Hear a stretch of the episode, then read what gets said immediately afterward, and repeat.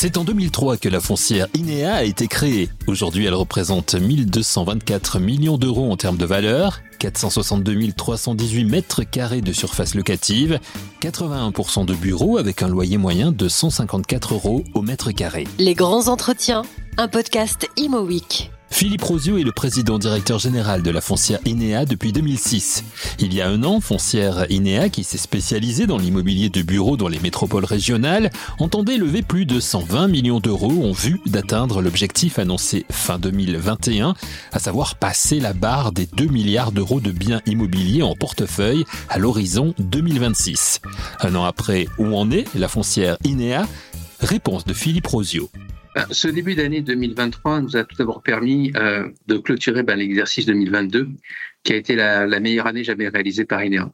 Euh, lors de la publication de nos résultats, 15 février dernier, nous avons en effet affiché un chiffre d'affaires de 58,5 millions d'euros, plus 13%, plus 4,2% à périmètre constant, qui s'est accompagné en fait d'une prise de valeur de notre patrimoine de près de 32 millions d'euros.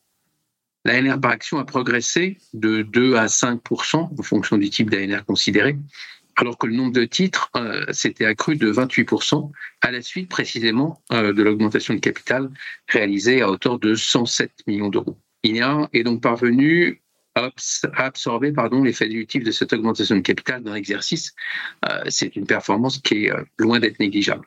Nous avons ainsi maintenu notre dividende à 2,70 euros, ce qui offre un rendement de plus de 6,5%. D'accord. De ce point, INEA est, et demeure l'un des leaders du green building en France. Nous restons la seule foncière cotée française à avoir soumis avec succès l'intégralité de notre portefeuille bureau au décret éco-énergie tertiaire. Vous me direz alors que c'est bien tout cela, mais que c'était avant. Euh, la réponse convenue serait sans doute de vous dire bien sûr. Ma réponse euh, le sera un peu moins car euh, INEA à mon sens, conserve toutes ses qualités intrinsèques, c'est-à-dire de l'immobilier neuf, vert, en région, dont la pertinence s'est toujours révélée en temps de crise.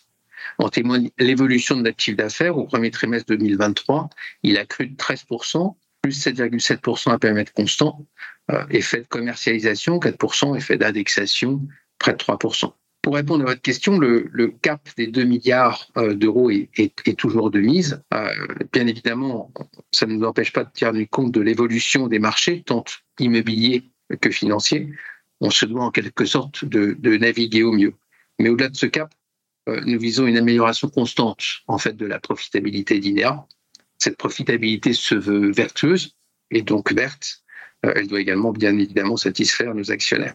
À fin 2022, la valeur du patrimoine droit compris d'ENEA était de 1 milliard de 124 millions d'euros.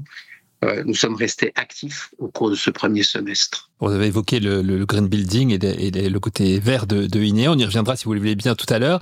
Un mot sur ce marché de l'immobilier bureau qui, euh, on le sait, connaît une vraie remise en question au niveau des usages, notamment depuis la crise sanitaire de 2020. Quelle est, vous, Philippe Rosio, votre analyse du marché aujourd'hui et comment INEA s'est-elle repositionnée justement par rapport à ce marché, sachant que, le bureau représente quand même 81% de, vos activités? Alors, tout d'abord, la crise du Covid a, exacerbé un certain nombre de, tendances euh, dites sociétales qui lui préexistaient. Hein. Tout le monde est bien d'accord sur, sur ce point-là. Elles se sont révélées durant cette période. Il est maintenant intéressant de voir comment elles, vont évoluer. Prenons deux exemples. Euh, le télétravail. Ce fut la solution euh, durant cette période. C'est aujourd'hui une flexibilité certaine. On, peut la décliner euh, de manière très variable. Toutefois, gérer des équipes est toujours ardu. Les gérer à distance est encore plus. À mon sens, les entreprises sont en train de plus en plus euh, de s'en rendre compte. En région, les temps de transport, raison principale de la demande en matière de télétravail, sont bien moins importants, et il faut le noter. Autre exemple, ben, le coworking. Euh, on nous prédisait sa non-venue en province. INEA loue aujourd'hui ses immeubles neufs et verts en fait à des coworkers et ce à des loyers de marché, c'est important de le souligner. Ce sont de nouveaux locataires à la recherche des meilleurs emplacements et au final tant mieux. À l'orée en fait de l'année 2023, euh, les prédictions étaient nombreuses, notamment de la part des acheteurs. Euh, les acheteurs manifestaient un appétit certain, moyennant des décotes substantielles. Et je pense qu'il faut jamais oublier qu'un marché est fait d'acheteurs et de vendeurs. Et face aux velléités de remise en cause des prix, de la part des acheteurs. La réponse des vendeurs n'a pas tardé. Les volumes d'investissement sont en nette baisse. INEA, pour sa part, euh, voulu à la fois, en fait, euh, et se veut euh, prudent et optimiste. Nous n'avons pas, comme l'on dit, levé stylo. Nous sommes restés dans le marché afin de sentir au mieux ce qui s'y passait. Le marché de bureaux en région est sain. Les loyers pour des immeubles neufs sont économiques et donc compétitifs. On parle de, je vous rappelle, de loyers de 200 euros du mètre carré et non 900 ou 1000. L'activité locative y est restée soutenue. INEA est bien présente dans les grandes métropoles, mais aussi, comme l'évoquait Philippe Rosio il y a quelques instants, dans de nombreuses villes moyennes. L'évolution du marché de l'immobilier de bureau est-elle différente en fonction de la taille des villes? INEA traite-t-elle différemment les deux marchés? Réponse de Philippe Rosio. Bah, on a 90% euh, de, nos bureaux qui sont dans les dix principales métropoles régionales. Mmh qui concentre d'ailleurs euh, l'essentiel des volumes d'investissement sur le marché des bureaux en région. Euh, cela ne nous a pas empêché d'investir dans des villes dites moyennes. on est ainsi présent à Orléans, à Reims, au Havre ou encore à Dijon. on l'était à Tours. Alors, il est vrai que nous avions levé le pied pour voir comment ces marchés allaient évoluer. Je veux dire par là, une ville, elle peut être simplement traversée par le TGV sans vraiment savoir en tirer profit. En s'étant un peu plus chahuté, on a suivi ces marchés et on a saisi un certain nombre d'opportunités qui nous sont parues intéressantes, de beaux emplacements, de beaux immeubles, des locataires de qualité. Euh, cela nous a suffi. Vous avez euh, évoqué au début de, notre entretien justement le, le, bilan du, premier trimestre 2023. Est-ce qu'on peut entrer un peu plus dans, les détails pour, pour INEA dans cette euh, conjoncture un petit peu complexe que l'on vit aujourd'hui, l'inflation, la hausse des taux, les, contraintes législatives, etc. Bah, D'une manière assez simple, quand, vous indexez des, loyers hein, qui sont perçus comme économiques, euh, les loyers que je vous citais à l'instant, euh, c'est non seulement euh, accepté par les locataires, mais, mais c'est aussi tout simplement en fait acceptable.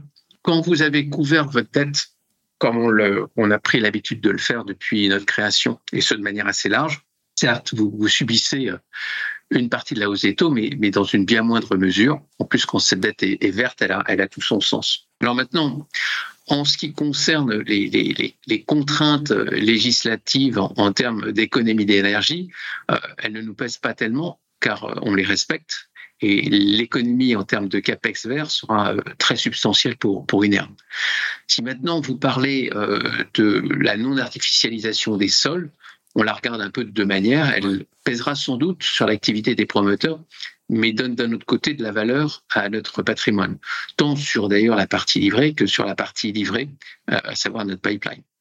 Notre mode d'acquisition en VFA nous a entre guillemets garanti délai et prix. Donc pour le premier semestre 2023, on a été actif tant sur le plan locatif que sur le plan des investissements réalisés. Dernier point important à nos yeux, euh, on a tenu nos engagements à l'égard des tiers avec lesquels nous avions traité. Alors vous avez évoqué la, non-artificialisation des, sols, c'est un sujet important, bien sûr. Ça va de pair avec le, côté green building. Euh, vous vous définissez comme leader du, green building en France. Euh, cette problématique, vous, en fait, vous l'avez anticipée par rapport à, d'autres. Qu'est-ce qui vous a euh, mis sur ce sujet-là un petit peu avant les autres? Ben, Si vous voulez, assez naturellement, hein, on, s'est mis à acheter des immeubles de bureaux neufs à commercialiser dès nos débuts.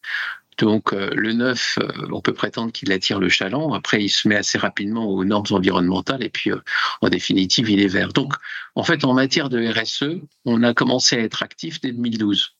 Ça fait un peu plus de dix ans.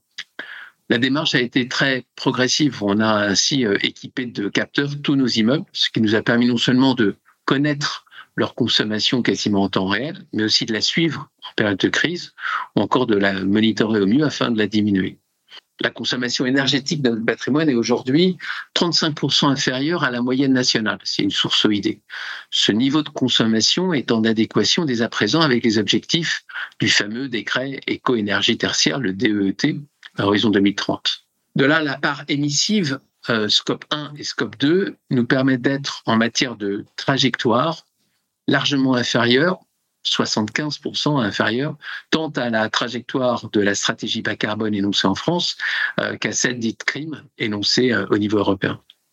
Je dirais qu'en étant un peu euh, abrupt dans mon propos, sobriété énergétique et neutralité carbone sont aujourd'hui derrière nous.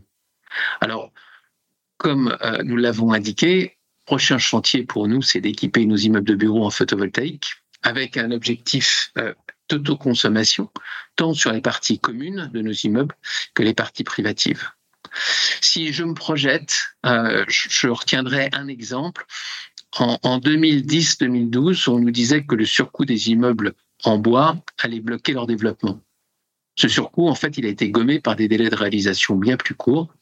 Euh, nous sommes aujourd'hui le premier propriétaire et le restant d'immeubles de bureaux en bois en France. Euh, donc je pense que si on en vient à appliquer ça euh, à ce qu'on va appeler demain des immeubles décarbonés, euh, nous nous devons de suivre les progrès qui sont réalisés et nous devons d'investir dans, de tels immeubles. Donc, en tant que un des leaders du green building en France, on a une avance certaine et notre objectif est de la conserver. Voilà, j'allais vous dire, hein, c'est vraiment votre volonté aujourd'hui, c'est de, de, conserver cette, cette, cette longueur d'avance, de, de, de, garder toujours ce, ce, ce cap euh, important. Oui, tout à fait.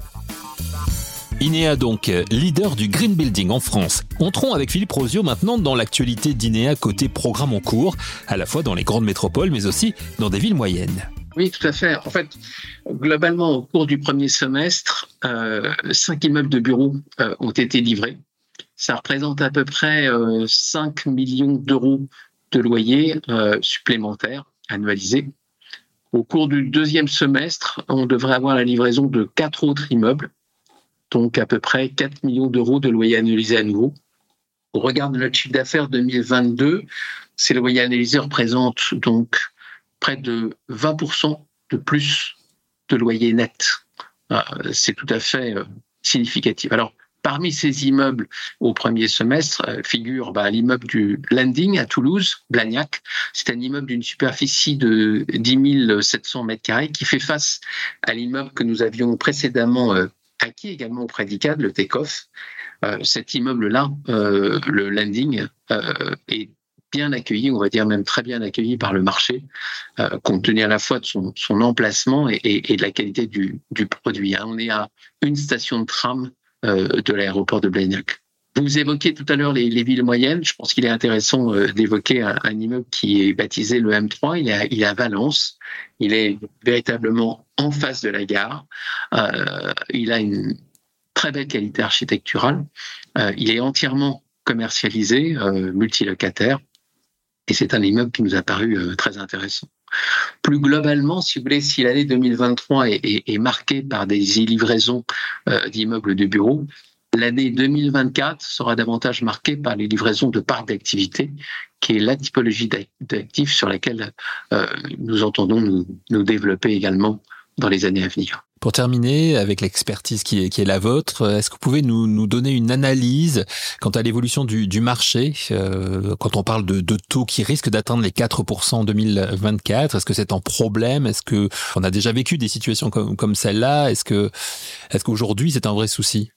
Pense que quand vous, parlez de taux de 4% en 2024, vous vous référez notamment au, taux de financement pour les particuliers en, matière de logement. Mais plus globalement, euh, si je reprends votre question au niveau de, des risques que l'on peut courir euh, en cas de, hausse des taux ou de, maintien euh, des taux d'intérêt à des niveaux élevés, pour, le compte d'INEA, il me semble qu'il est intéressant de se rendre compte que euh, le taux de rendement potentiel, c'est-à-dire si on imagine une vacance nulle euh, du portefeuille qu'a constitué INEA, il est en date d'aujourd'hui supérieur à 7%. Et ce rendement-là tente à continuer à s'améliorer compte tenu de, de l'indexation. Donc, euh, face à cela, et juste à nouveau pour le compte d'INEA, je pense qu'INEA a de quoi supporter une telle hausse. À ce niveau, non seulement ben, on continue euh, bien évidemment de respecter nos, nos covenants bancaires, c'est un point important, mais aussi et surtout euh, notre business model continue de fonctionner. Donc euh, il reste une valeur sûre pour les investisseurs, on peut dire ça. J'espère, oui. Et c'est tout le succès que l'on souhaite à la foncière INEA, bien sûr. Un grand merci à son président, directeur général, Philippe Rosio. Et un grand merci à vous pour l'écoute de cette émission. Merci de votre fidélité chaque semaine et rendez-vous très vite pour un nouvel épisode de Les grands entretiens un podcast Imo Week.